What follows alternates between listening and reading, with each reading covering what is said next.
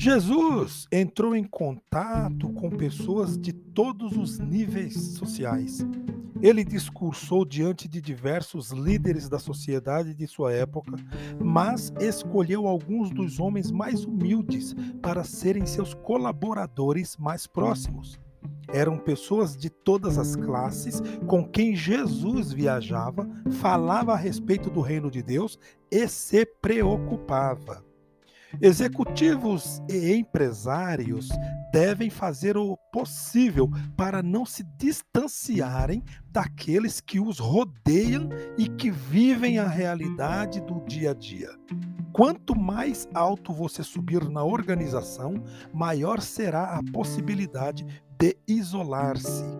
Quando, quando o CE começou, é, eu, come, eu fiquei preocupado como trabalhar com as pessoas que aderissem a ele. Prova disso é que eu não coloquei nenhum título de pastor, de líder, presbítero, não. No CE, para que você tenha uma ideia, nós apenas intitulamos as pessoas de mediadores. Mediadores. Porque o papel do mediador é justamente se libertar do isolacionismo, certo?